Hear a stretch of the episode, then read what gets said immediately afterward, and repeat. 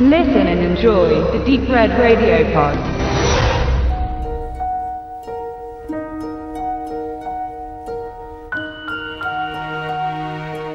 Frankenstein. Genie und Wahnsinn.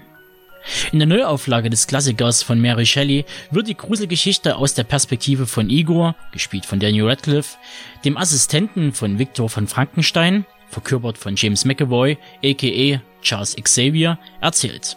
Nachdem sich der junge Medizinstudent Frankenstein des von einer dunklen Vergangenheit gezeichneten Igors annimmt, entwickelt sich zwischen dem angehenden Mediziner und seinem wissbegierigen Helfer eine enge Freundschaft. Hautnah erlebt Igor mit, wie sein genialer Meister Experimente vollzieht, die über die Grenzen der Wissenschaft hinausgehen. Ja, so ähnlich könnte man den groben Plot zusammenfassen, ohne groß zu spoilern. Natürlich weiß jeder, worauf er sich mit Frankenstein einlässt. Die Originalgeschichte aus der Feder von Mary Shelley hat auch fast 200 Jahre nach der Erstveröffentlichung nichts an ihrem Charme verloren und wird auch in groben Teilen im Skript von Max Landis aufgegriffen und verarbeitet. Deshalb werde ich diesen Punkt mal überspringen. Was allerdings neu hinzukommt, ist die Perspektive und der Stil, mit der die Geschichte erzählt wird. Das Hauptaugenmerk liegt, wie eingehend erwähnt, bei der Figur des Igor. No, it's pronounced Igor wie auch immer, der hier zum wissenschaftlich vergeistigten Menschen Viktor Frankenstein eine emotionale Komponente ins Spiel bringt und das Duo etwas ausbalanciert. Denn im Gegensatz zu den bisherigen Verkörperungen zum Henchman Frankensteins bekommt die Figur einen Background und wesentlich mehr Raum zum Spiel.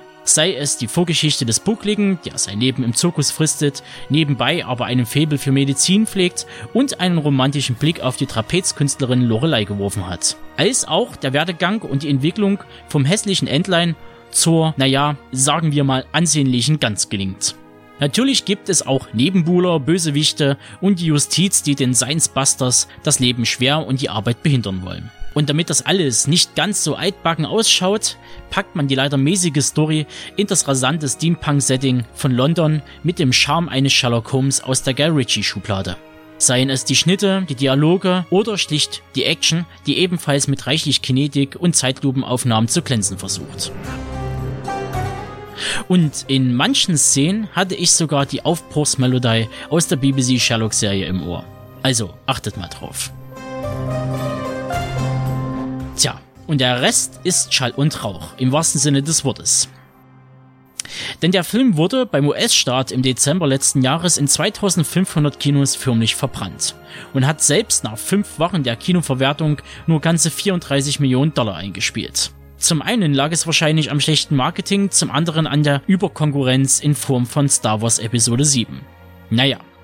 Die Story und das Rotten Tomatoes Rating haben wahrscheinlich den finalen Todesstoß gegeben. Mein Fazit. Victor Frankenstein, Genie und Wahnsinn ist ein Film, der mit toller Atmosphäre und schönen Settings lockt, aber in der Gänze mit einer leider sehr gewollten Story aufwartet, bei der selbst mit einem 100.000 Volt Blitz kein Funke überspringen will.